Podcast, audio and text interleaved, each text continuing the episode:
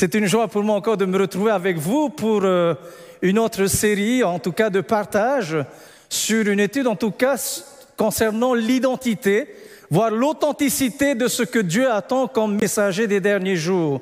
Nous avons vu hier soir et avant-hier soir que l'authenticité chrétienne doit faire partie de notre être tout entier. Et le meilleur exemple que nous pouvons prendre, en tout cas, n'est pas le voisin, ni la voisine, ni le frère, ni la sœur, mais la source même qui est Jésus-Christ. Amen.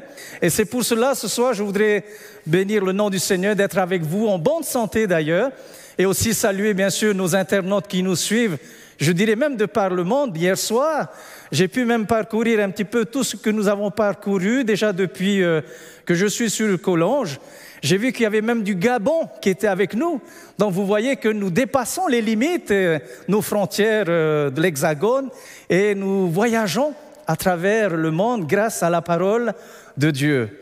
Et nous pouvons dire merci Seigneur pour ce que tu fais pour nous, parce que tu veux réellement que nous soyons cette voix qui crions dans le désert. Le monde dans lequel nous vivons est réellement en désert. Et vous savez que le désert, nous avons eu l'occasion avec euh, mon frère David et ma sœur Alison de survoler le Sahara.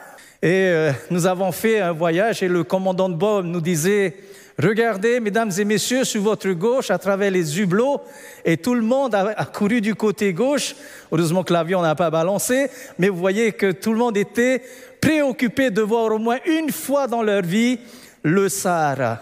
Du sable à ne pas en finir. Le monde dans lequel nous vivons, chers amis, est un désert où la parole de Dieu doit être annoncée. Nous bénissons le Seigneur, nous prions. Notre Dieu, quelle joie d'être avec toi ce soir et parmi ton peuple que tu t'es choisi ici sur Collonges pour être aussi cette voix qui crie dans le désert, mais aussi pour être porteur de messages d'espérance dans les derniers temps que nous vivons, Seigneur, de l'histoire de l'humanité. Nous sommes conscients, Seigneur, que nous sommes tout petits devant toi et nous avons besoin de ta grandeur, de ta sagesse, de ton intelligence, mais aussi de ton Esprit Saint et doux pour nous guider dans cette soirée. Prépare nos cœurs, Seigneur, à te recevoir et que cette parole puisse traverser, Seigneur, les cœurs que nous, que nous avons. Au nom de Jésus, nous t'avons prié. Amen.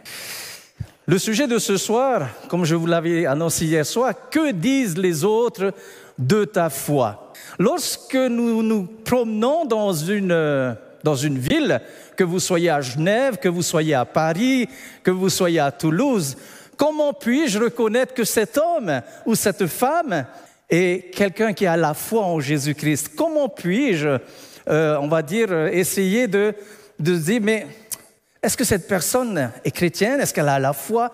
Donc voilà, comment puis-je, on va dire, euh, dire que cette personne est chrétienne ou pas? Donc c'est là qu'elle est la grande question.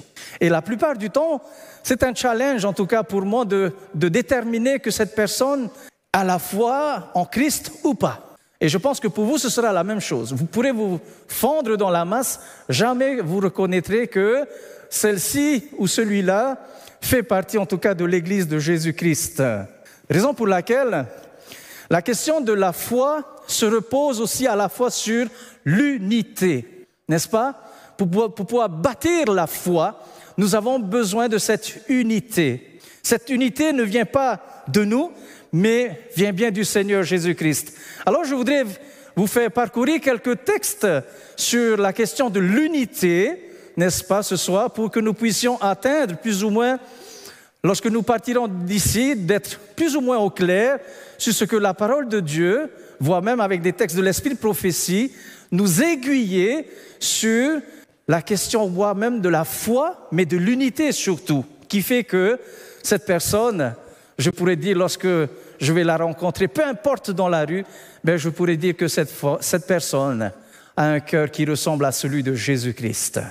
Alors je voudrais partager avec vous un premier texte qui se trouve bien sûr dans le livre des Actes des Apôtres au chapitre 1er au verset 14 qui dit tous d'un commun accord persévérer dans la prière avec les femmes et avec Marie, mère de Jésus, et avec ses frères. Un deuxième sujet, un deuxième, euh, voilà, donc un deuxième texte qui nous dit que le jour de la Pentecôte était arrivé, ils étaient tous d'un accord dans un même lieu. Chapitre 4 et le verset 12 nous dit ceci. La multitude de ceux qui avaient cru n'était qu'un cœur et qu'une âme. Nul ne disait que ses biens lui appartenaient en propre, mais tout était commun entre eux. Euh, verset, chapitre 5 et le verset 12 toujours nous dit que beaucoup de signes et de prodiges se faisaient au milieu du peuple par les mains des apôtres. Ils se tenaient tous d'un commun accord au portique de Salomon. Wow. Voilà. Nous avons voyagé dans les textes de l'apôtre, aux actes bien sûr, et nous avons vu que ces textes parlent de commun accord. Donc nous avons réellement besoin d'être en commun accord. Cette semaine, nous sommes dans, un, dans une semaine, bien sûr, d'engagement spirituel, mais ce, cet engagement spirituel ne peut pas se mettre en place sans que moi-même, je suis en accord avec moi-même déjà. D'accord? Et deuxièmement, cette unité ne peut venir finalement que du Père, c'est-à-dire de Jésus-Christ également. Celui qui euh, nous donne tout ce que nous devons avoir pour pouvoir euh, créer l'unité et voire même vivre l'unité. Avoir l'unité, c'est bien, mais vivre l'unité, c'est encore mieux. Alors laissez-moi vous dire quelque chose. Ces apôtres avaient ce que nous appelons cette unité en commun pour qu'il y ait quelque chose qui va se passer ce soir-là. Dieu les choisit, n'est-ce pas? Jésus leur dit, vous restez ici, n'est-ce pas? N'allez pas tant que je ne vous ai pas donné quelque chose. D'accord? Alors je voudrais vous dire que sans l'unité, n'est-ce pas? Sans l'unité, il n'y a pas de Saint-Esprit. You know? Sans l'unité, il n'y a pas de Saint-Esprit. Et s'il n'y a pas de Saint-Esprit, il n'y a pas de pas de Pentecôte. C'est-à-dire que l'Esprit de Dieu ne se répandra pas sur les autres tant que nous-mêmes, nous ne serons pas unis dans ce que nous voulons. Une Église doit être unie dans ce qu'elle veut faire grâce à, ce message et à cette mission que Dieu nous a confiée. Donc la question, mes frères et sœurs, chers amis, elle est cruciale. Si un dit non, je ne veux pas, l'autre dit écoute, on attendra le jour où tu seras d'accord, on va commencer à réfléchir sur un projet, par exemple.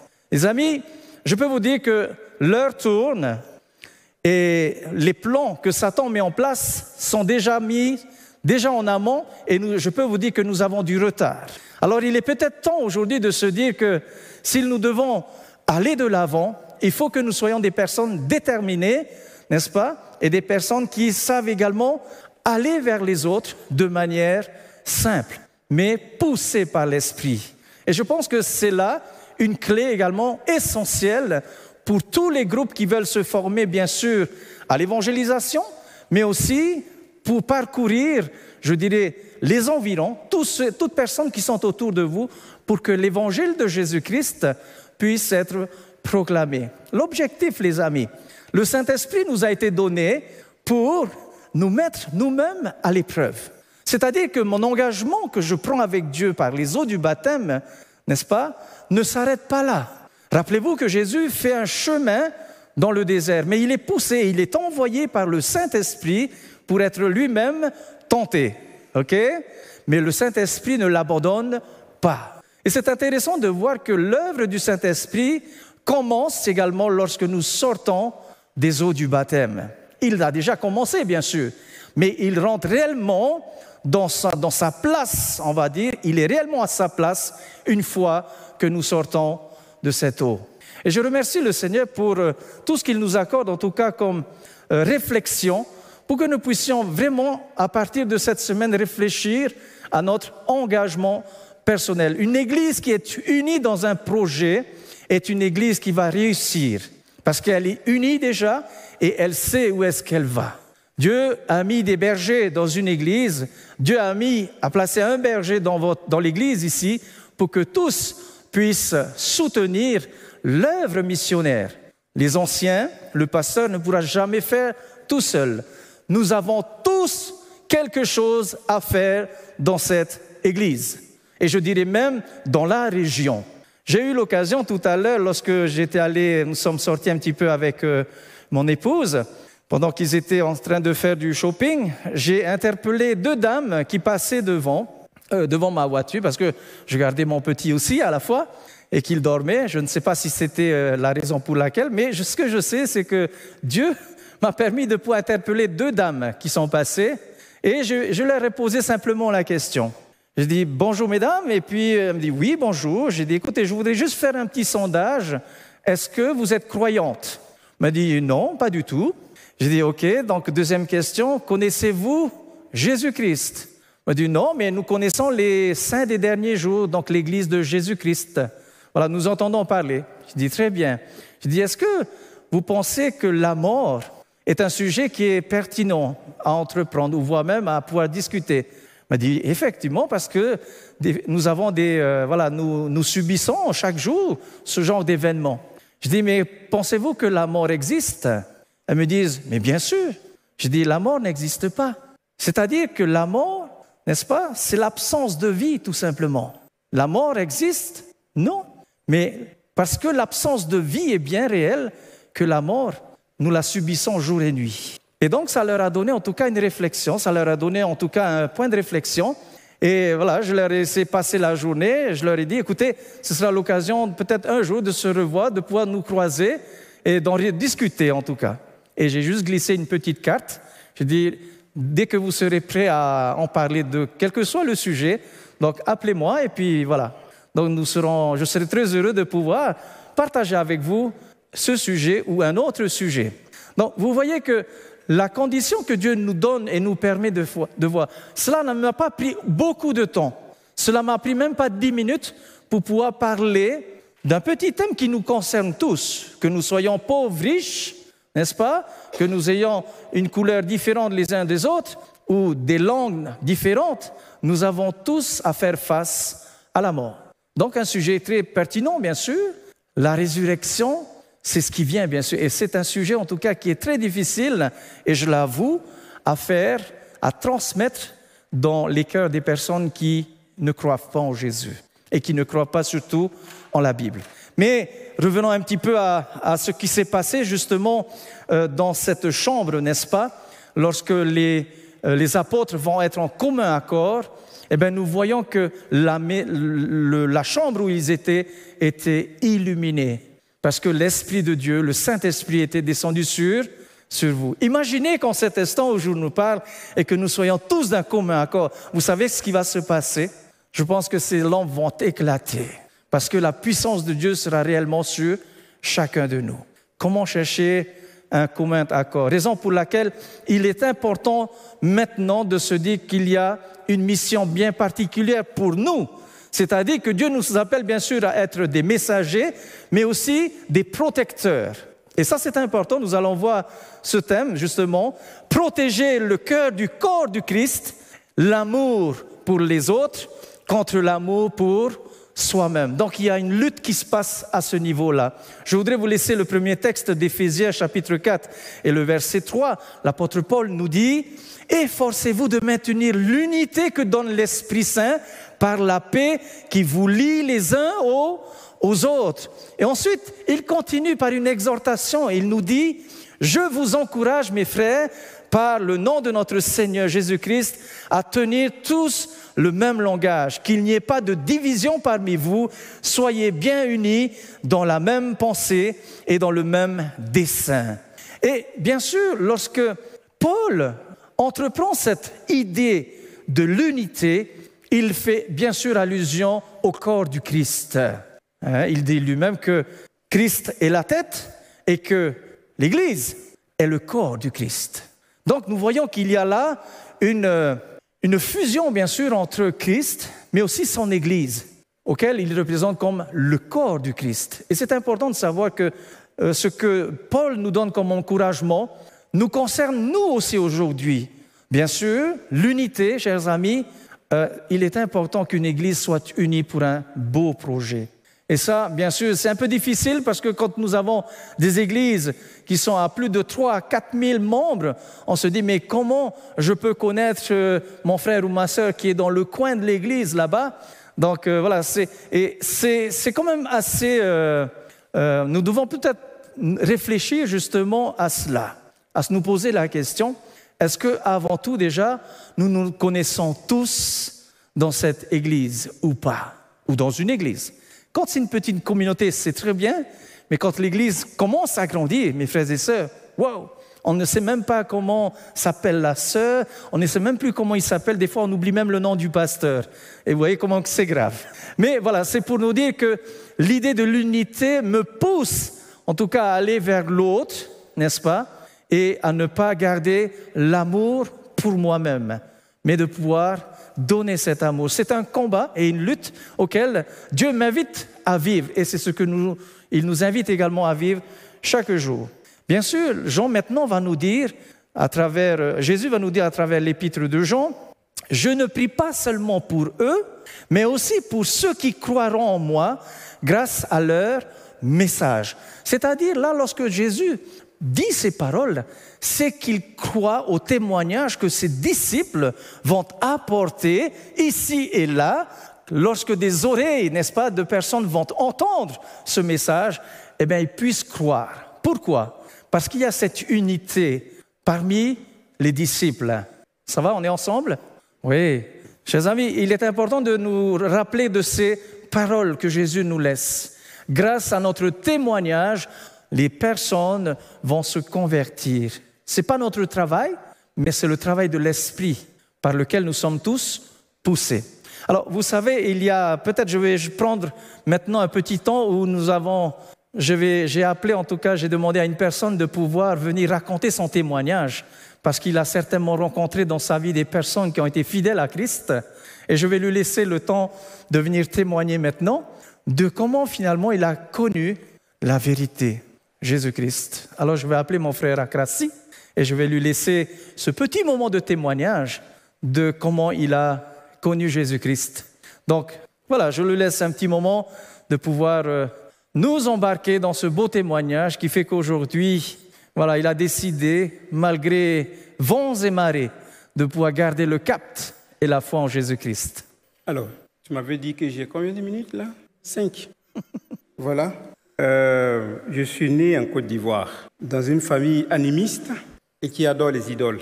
Donc, pour faire simple, ma culture de base, celle dans laquelle je suis né, est religieuse. Sauf que, comme je viens de le dire, on adore plusieurs dieux. C'est une religion polythéiste. Toute l'année est un peu rythmée par l'adoration de ces dieux. Il y a des fêtes, des processions, tout un tas de choses qui sont autour de ces dieux, la fête des semailles, la fête des récoltes, la fête des, des ignames, la fête des morts, parce que les morts ne sont pas morts. Chaque personne qui décède rejoint, on va dire, un autre monde, mais en contact direct avec le monde dans lequel nous sommes. Chaque fois qu'il se passe quelque chose, eh bien, on peut peut-être dans la famille se rendre compte que peut-être qu'il y a un des personnes décédées qui n'est pas content. Il existe Enfin, pour le dire simplement, c'est que dans un monde polythéiste, euh, animiste, superstitieuse, il existe deux types de forces. Les forces positives, les dieux positifs. Mais il existe aussi tout un tas d'esprits méchants, mauvais, les démons. Et pour être protégé, il faut être vraiment fidèle avec les bons. Du coup, beaucoup de sacrifices. Moi, j'ai grandi dans des familles où euh, tout le temps, il y avait des sacrifices à faire il y avait un Dieu pour tout, y compris un Dieu de la terre. Il y a un jour par semaine, on ne travaille pas la terre. On ne va pas non plus dans la forêt. Il y a le Dieu de l'eau, de la rivière. Et vous savez très bien, quand ces dieux-là sont fâchés, il ne va pas pleuvoir. Quand ils sont fâchés, la récolte ne va pas donner. Quand ils sont fâchés, il n'y aura pas euh, d'eau. Alors, il faut supplier. Je dois dire que, en fait, l'ADN spirituel de ma naissance est cousu dans des peurs. Ma conversion va venir en plusieurs étapes. Comment je sors de là? Mon père décède quand j'ai 7 ans et à mes 10 ans, je suis chez mon oncle. Cet oncle compte beaucoup pour moi parce que il est musulman.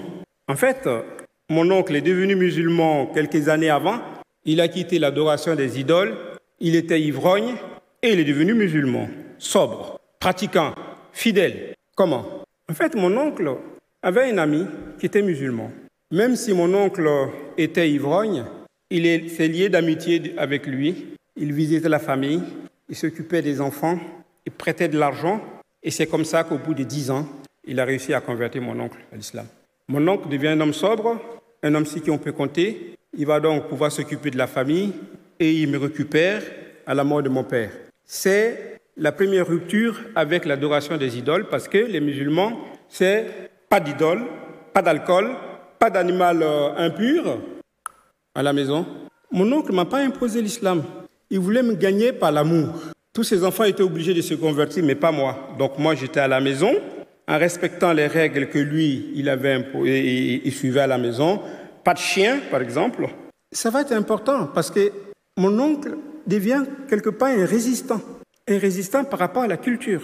Parce que dans ce milieu, être musulman et ne pas adorer les, les faux dieux, etc., être fidèle, ça va être toujours des combats. Parce que tout le temps, on vient vers lui pour le pousser à changer d'avis. Toute sa vie, il s'est battu. J'apprends ainsi à l'idée d'un Dieu monothéiste apparaît, mais pour moi, j'étais trop petit pour réfléchir à ces questions. À 17 ans, cette fois-ci, à 17 ans, il se passe quelque chose. Un de mes cousins, qui va compter beaucoup pour moi, c'est comme un père aujourd'hui, devient chrétien. Il se convertit et il choisit, enfin, il est converti euh, comme ça. Euh, mon cousin n'était pas croyant, euh, il n'avait pas de sensibilité chrétienne. Il était l'un des enfants qui n'avait pas été converti à l'islam pour des raisons que je ne peux pas expliquer ici, le seul à ne pas avoir choisi l'islam. Mon cousin est malade, très très malade. Et puis un jour, il va voir un prédicateur et le prédicateur chasse des démons. Un prédicateur chrétien. Il prie pour mon cousin et mon cousin est guéri spontanément. Je ne peux pas dire vrai ou faux, c'est pas ça la chose. J'ai vu mon cousin qui était très malade, qui est guéri. Et à partir de ce moment-là, il s'est dévoué corps, âme à cette religion pentecôtiste. Toutes les vacances, à mes 17 ans, je les passe chez mon, cousin. Mon cousin, c'est la prière le matin, la prière à midi, la prière le soir, la prière la nuit. Toutes les vacances chez mon, cousin, les week-ends, c'est euh, les assemblées spirituelles, louanges, enseignements, toute la journée, samedi, dimanche. Moi, je n'étais pas croyant, mais j'ai fait comme lui le demande. Je le suivais. Il m'a donné plein de petites choses à lire. Ouais, à cet âge-là, 17 ans, c'est pas trop la chose. Je lis, des fois, je lis pas. Euh. Mais ça fait là une, une deuxième coupure avec l'idolâtrie, parce que mon cousin est vraiment fervent, impressionnant. Ma conversion au christianisme vient une année plus tard, quand j'ai 18 ans. J'étais au lycée. Avec, après avoir connu mon cousin, donc je le fréquente tout le temps, lui, il n'avait que ça, Dieu, Dieu, Dieu, Dieu, Dieu. Et moi, c'était pas trop la chose. Je faisais des choses pour lui faire plaisir. Un jour, au sortir de l'école, en chemin, en rentrant chez moi, il était vers 18 heures, il y a une fille à vélo qui s'arrête et qui me demande Est-ce que tu es chrétien? J'ai dit non. Je dis Mais tu parles comme un chrétien, tu fais comme un chrétien. Et cette fille, quelques jours plus tard, elle me tend un livre. Ce livre parle de la conversion d'un brigand. Quand je lis le livre, je suis vraiment saisi. Ça m'a vraiment, vraiment touché. Et j'ai voulu tout de suite faire euh, les cours bibliques qui sont conseillés à la fin du livre, les cours IEBC. C'est comme ça que je commence à étudier, les, à, étudier la Bible avec les cours IEBC. Je reçois ma première Bible et j'étudie les cours IEBC. Et c'est comme ça que je rentre en contact avec l'adventisme. Quand j'étudie ces livres, à la fin, six mois plus tard, euh, c'est coup plutôt, six mois plus tard, c'était le 26 mai 1984, à l'église adventiste de Boaké. Pour ceux qui connaissent, je suis baptisé. J'avais 19 ans. Ça fait aujourd'hui euh, plusieurs, plus de 30 ans que je suis adventiste.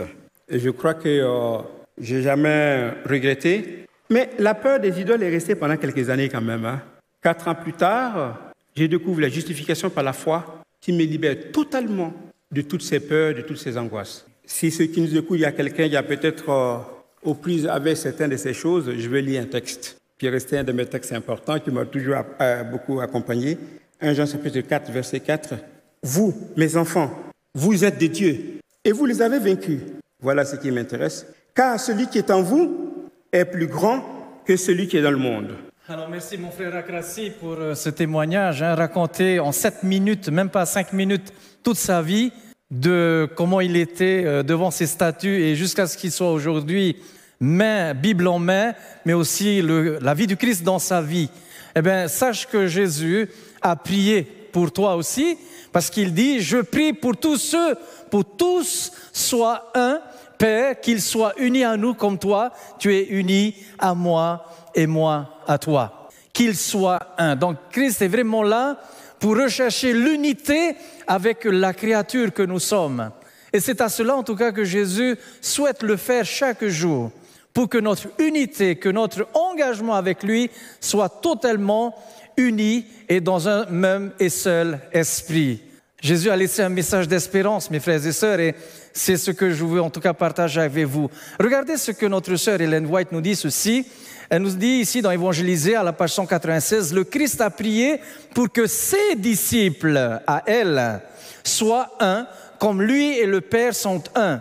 Ceux qui souhaitent voir l'exaucement, voir l'exaucement de cette prière, doivent s'efforcer de réfréner les moindres vieillités de division et essayer de maintenir l'esprit d'unité et d'amour parmi les, les frères. Bien souvent, nous avons certainement eu quelque chose, on va dire un petit parasite avec un frère, et qui finalement, quelque temps après, le temps est passé, et au final, lorsque je retrouve ce frère quelques années plus tard, waouh, la petite, euh, voyez, hein, la petite puce qui revient dans l'esprit, qui vous dit, tu te rappelles de ce frère-là qui, voilà, un jour, un, sabbat là, qui, qui a pris euh, ta place au lieu que ce soit toi qui le fasse.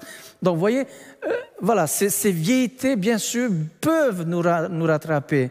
Mais sachez une chose, c'est que Jésus, lui, a prié pour que l'esprit, avant tout, de l'unité puisse être au sein même de ses disciples.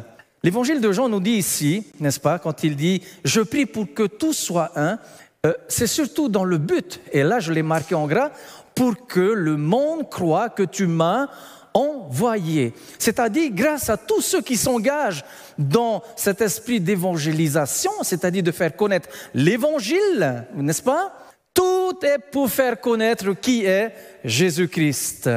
Vous verrez que dans l'évangile de Jean, c'est important, il y a des termes que Jésus emploie, n'est-ce pas? Le terme croire ressort beaucoup de cet évangile. Et je crois que Dieu est là pour nous révéler cela aujourd'hui. Parce que je peux venir, bien sûr, à l'église autant de sabbats que je veux dans l'année, voire même je peux me programmer les sabbats où j'ai envie de venir, n'est-ce pas? Et que finalement, à l'intérieur, tout est vide. Il n'y a plus rien, il n'y a même rien. Donc, Dieu souhaite que lorsque je viens à sa rencontre, c'est parce que lui m'invite et que dans la semaine, chaque jour, j'ai pris du temps avec lui pour discuter, pour qu'il me remplisse des mots d'amour, des mots de paix, de bonheur, d'unité, de soutien, d'espérance, de salut. Vous voyez tous ces grands mots, en tout cas, qui caractérisent bien la personne du Christ. Notre sœur White continue, on dit ici, elle nous dit que soyez déterminés à ne pas être en désaccord avec vous-même, mais à cultiver quoi? La paix du Christ dans votre cœur, l'unité dans l'Église reflète mieux l'attitude et la grâce du Christ que ne saurait faire, le faire des sermons et des arguments. Bien souvent, euh, voilà, l'esprit d'unité dans une Église vaut mieux que des sermons et des prédications. Lorsque nous voyons une Église unie pour le travail, pour quel que soit le service qu'elle peut rendre à une communauté, voire même à la commune de Collonges, n'est-ce pas? Si Dieu place une église là, mes frères et sœurs, c'est que cette église a un message à partager dans son dans son environnement, pardon. Alors, sachez que actuellement, nous sommes en train de, avec une de mes églises, nous sommes en train de mettre en place un plan stratégique, en tout cas, qui pourrait aider et à mieux comprendre l'existence d'une église dans une ville. Donc, nous avons fait un travail de géocalisation qui me semble en tout cas pertinent. Vous allez voir que quand vous allez regarder, donc je, fais une annonce, en tout cas, enfin, je, lance le défi à chacun de pouvoir euh, voir comment nous pouvons travailler de manière stratégique. Vous allez vous rendre compte que la plupart des membres qui viennent au temple sabbat n'habitent pas forcément dans cette ville. La plupart viennent d'à côté, même de très loin. Ils peuvent faire même une heure de route pour pouvoir arriver à cette église. Or, ce n'est pas l'objectif, n'est-ce pas? L'objectif, regardez bien, lorsque vous allez faire un travail de géocalisation, tout simplement, vous allez voir que, tiens, frères et sœurs, et tout voit, même trois, quatre familles habitent dans un secteur. Oh Et je me suis rendu compte de ça lorsque j'étais en, discussion avec Dieu sur ma table, mon bureau, et j'ai vu que finalement, oui, Dieu pouvait faire d'une église plusieurs églises. Et je me suis dit quelque chose de formidable. Si l'unité est dans l'esprit et dans le cœur de chacun, vous verrez que nous pourrons faire ce travail. effectivement, donc, euh, nous avons mis ça en place et nous commencerons en tout cas à mettre euh, en pratique, donc dès le mois de novembre, euh, à partir d'une église, nous, avons pu avoir six secteurs et qui nous permettront en tout cas de faire un travail de proximité. Et donc, nous avons mis en place euh, des chefs de secteur, non, qui sont les anciens d'église, et Dieu fait bien les choses. Vous savez, les amis, c'est un ancien par secteur qui habite dans différents secteurs. Et c'est ça qui est intéressant. Donc Dieu travaille de manière ordonnée, au fait. Dieu est un Dieu d'ordre. Et c'est intéressant de voir que ce Dieu qui est un Dieu d'ordre nous permet qu'à partir d'une église, nous puissions créer d'autres églises.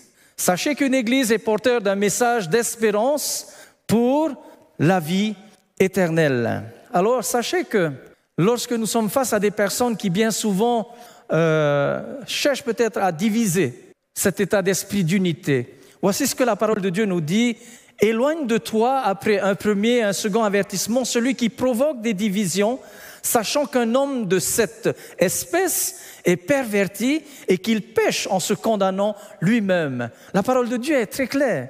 Une personne qui ne veut pas s'unir au corps du Christ et qui ne veut pas surtout être porteur d'espérance pour une personne qui est à la recherche, Dieu est catégorique. La parole de Dieu met de côté.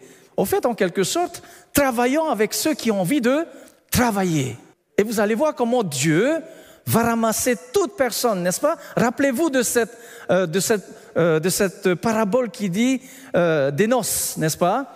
Hein, les invités qui étaient conviés, n'est-ce pas? Ils dit, écoute, moi j'ai un terrain, je dois aller cultiver, moi j'ai acheté des bœufs, je dois aller voilà, leur donner à manger. Alors le roi dit, ben, écoutez, allez dans les rues.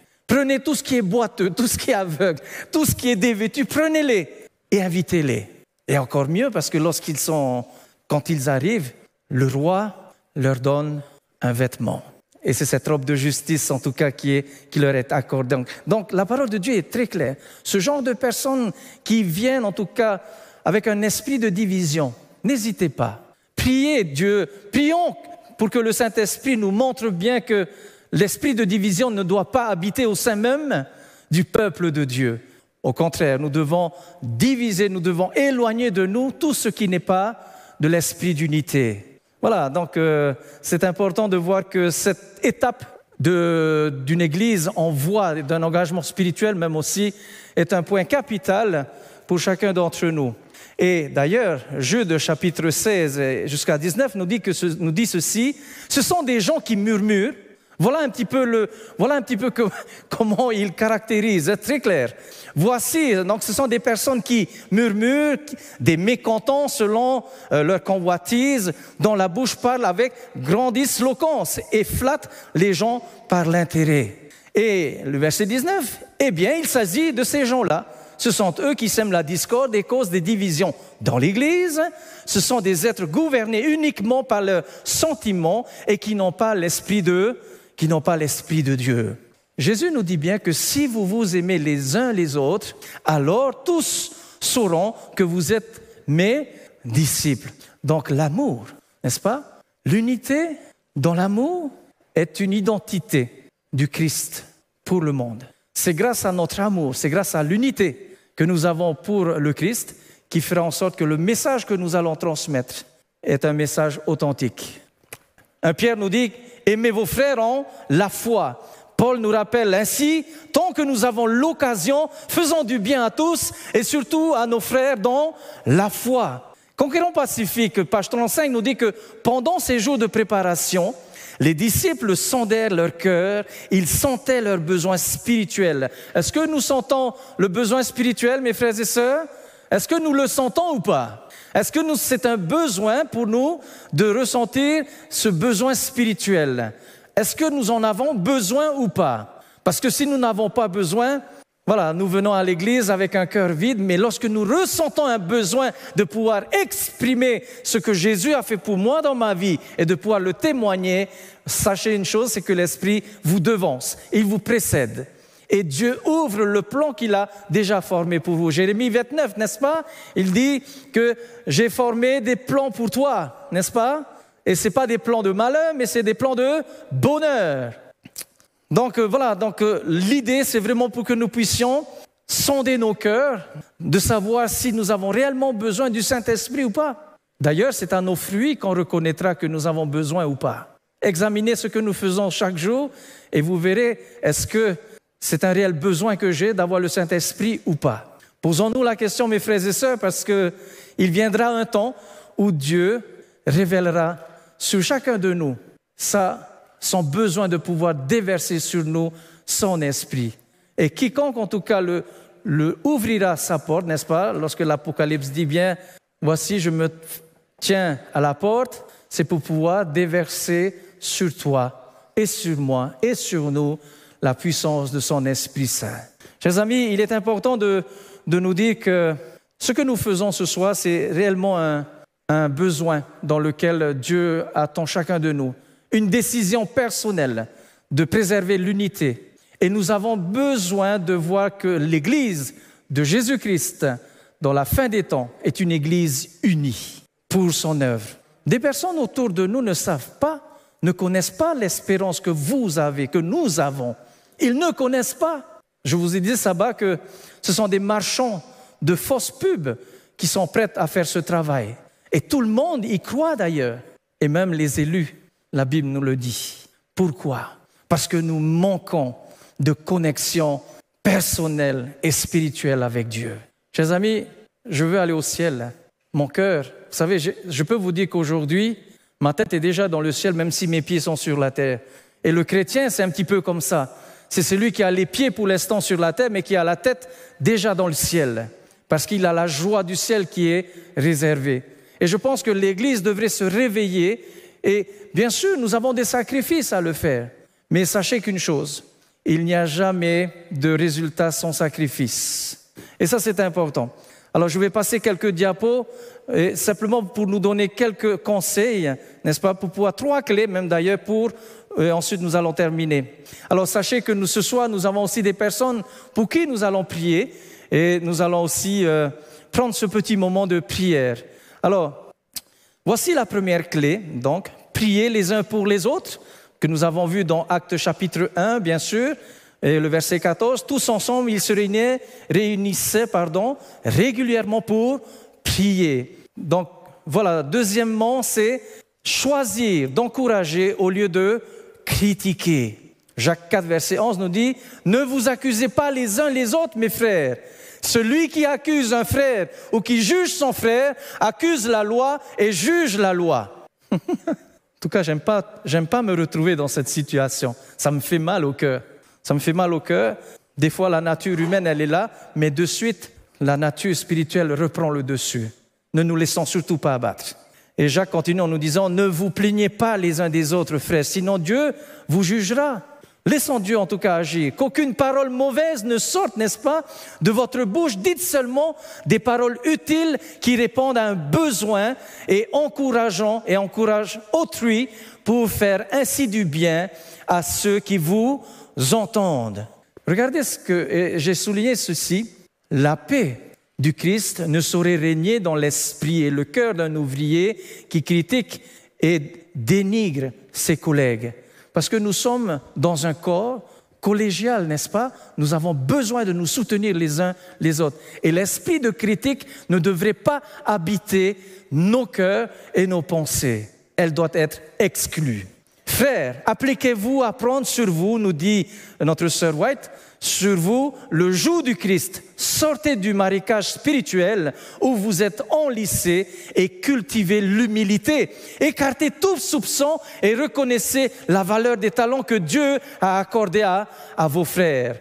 Que nul ne se montre dur et autoritaire dans ses rapports avec les ouvriers. Et ici, bien sûr, nous pouvons faire allusion au corps pastoral, c'est-à-dire les pasteurs. Mais nous sommes aussi tous ouvriers avec le Seigneur et nous ne devons pas tomber dans ce piège. Que ceux qui sont enclins à censurer, peu importe, se souviennent qu'ils ont commis eux-mêmes des fautes aussi graves que celles qui dénoncent chez les autres. Qu'ils s'humilient devant Dieu. Que j'apprenne à m'humilier, les amis, devant Dieu avant tout. Qu'ils lui demandent pardon pour les paroles dures qu'ils ont prononcées, pour l'impulsivité dont ils ont fait preuve. Souvenez-vous que Dieu dépend toutes les toutes les paroles qui sortent de votre bouche et que si vous jugez, vous serez aussi jugé. Et je vais passer un peu plus vite parce que nous avons quelques, nous n'avons pas beaucoup de temps. Voilà, je voudrais juste donner encore ces quelques paroles. Prenez garde à nos paroles. Parlons de foi et nous aurons la foi. N'introduisez jamais une pensée de découragement dans l'œuvre de Dieu. Ne prononcez jamais une seule parole de doute. Vous savez que le doute, hein, c'est ce qui en tout cas fait flancher pas mal de chrétiens, voire même le tiers des anges. Ne prononcez jamais une parole de doute, ce serait une graine semée dans le cœur de celui qui l'a prononcée et dans ceux qui l'ont entendu, une graine qui produirait une moisson de découragement et d'incrédulité. N'accusez pas les frères. La tendance à critiquer est pour beaucoup un piège. Le Seigneur n'a confié à aucun de vous la charge de réprimander ou de censurer vos frères. Chers amis, il est important de prendre au sérieux ces paroles parce que je pense que nous sommes tous responsables, bien sûr, avant des autres, nous sommes responsables de nous-mêmes, personnellement, et ensuite aussi de nos frères. Continuez avec vos frères et à rechercher le Seigneur pour mieux le connaître. L'amour de soi, l'orgueil et la suffisance sont à l'origine des plus grands malheurs et des plus douloureuses discordes jamais connues dans le monde religieux. À de nombreuses reprises, l'ange m'a dit, unissez-vous, unissez-vous, soyez animés des mêmes pensées et des mêmes sentiments qui étaient en Jésus-Christ. Jésus-Christ est notre chef et vous êtes frères, vous devez donc le suivre. Et troisième point, n'est-ce pas? Refusez catégoriquement d'écouter les chuchotements. Tu connais les chuchotements? Vous savez ce que c'est les chuchotements? Ce sont les personnes qui parlent derrière votre dos. C'est ce que nous appelons les hypocrites. Devant vous, ils, sont de ils ont une très belle image. Et que derrière vous, ce sont des bombes atomiques. N'est-ce pas? Et bien souvent, il existe cet état d'esprit parmi le peuple de Dieu.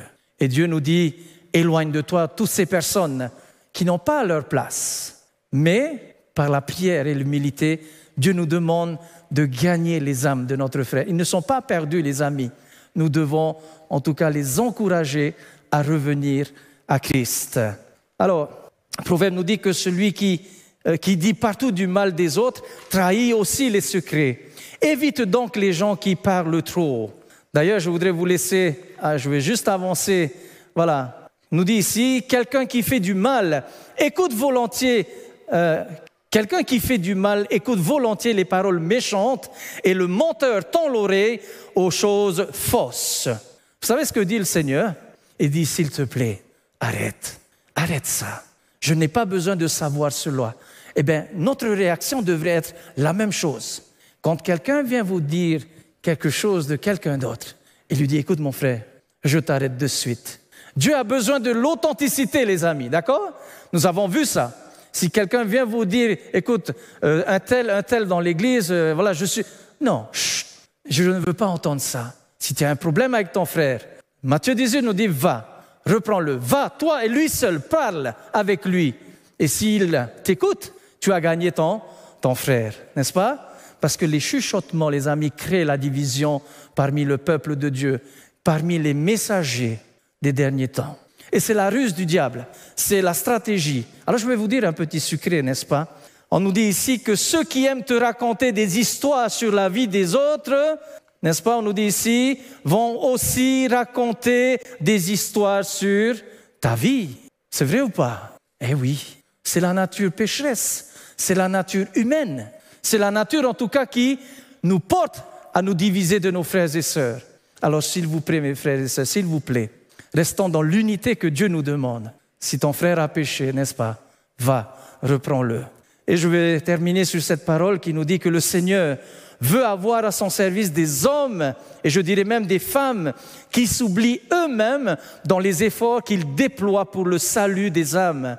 Si nous menons notre existence sans laisser le long de notre route des marques d'amour et de compassion, notre vie, écoutez bien ceci, notre vie est pire qu'un échec.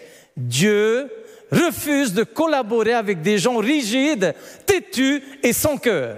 De telles personnes défigurent l'exemple que le Christ désire que ses ouvriers révèlent au monde. C'est un peu dur peut-être ces paroles, mes frères et sœurs, mais ce n'est pas moi qui les dis. Je ne suis là simplement pour pouvoir le révéler. Des choses peut-être que nous n'avez jamais entendues, mais je voudrais vous le révéler ce soir avec beaucoup de cœur et d'humilité surtout. Que nous puissions réfléchir à toutes ces paroles qui nous ont été données par la parole de Dieu, mais aussi par l'esprit de prophétie. Chers amis, elle dit ici, elle dit ici pour terminer, dans quelques branches de l'œuvre qu'ils travaillent pour le Seigneur, les ouvriers doivent joindre à leurs efforts la bonté, la bienveillance et l'amour du, et l'amour du, l'amour du Christ. Chers amis, je suis vraiment heureux de pouvoir partager avec vous ces moments de spiritualité parce qu'en vous encourageant, cela m'encourage également à devenir encore plus fort dans la parole de Dieu, à être, à examiner ce qu'il a à nous dire dans ces derniers temps. Une chose est sûre, tout ce que vous verrez chaque jour autour de vous, dites-vous que c'est une prophétie qui se réalise. Et elle continue. Et la dernière, Matthieu 24, 14 nous dit bien que cette bonne nouvelle du royaume sera prêchée dans le monde entier afin de servir de témoignage à toutes les nations. Et alors, et alors, viendra là, viendra la fin. Il faut que cette parole, cette bonne nouvelle, mes amis, cette graine de l'évangile puisse tomber dans le cœur des personnes qui en ont besoin.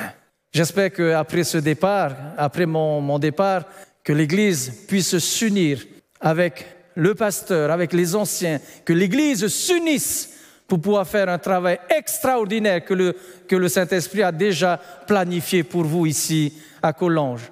Et je serai en tout cas très content de pouvoir aussi participer, Dieu voulant, avec vous à telle ou telle activité que vous mettrez en place. Mais Dieu a un plan pour son Église ici à Collonges.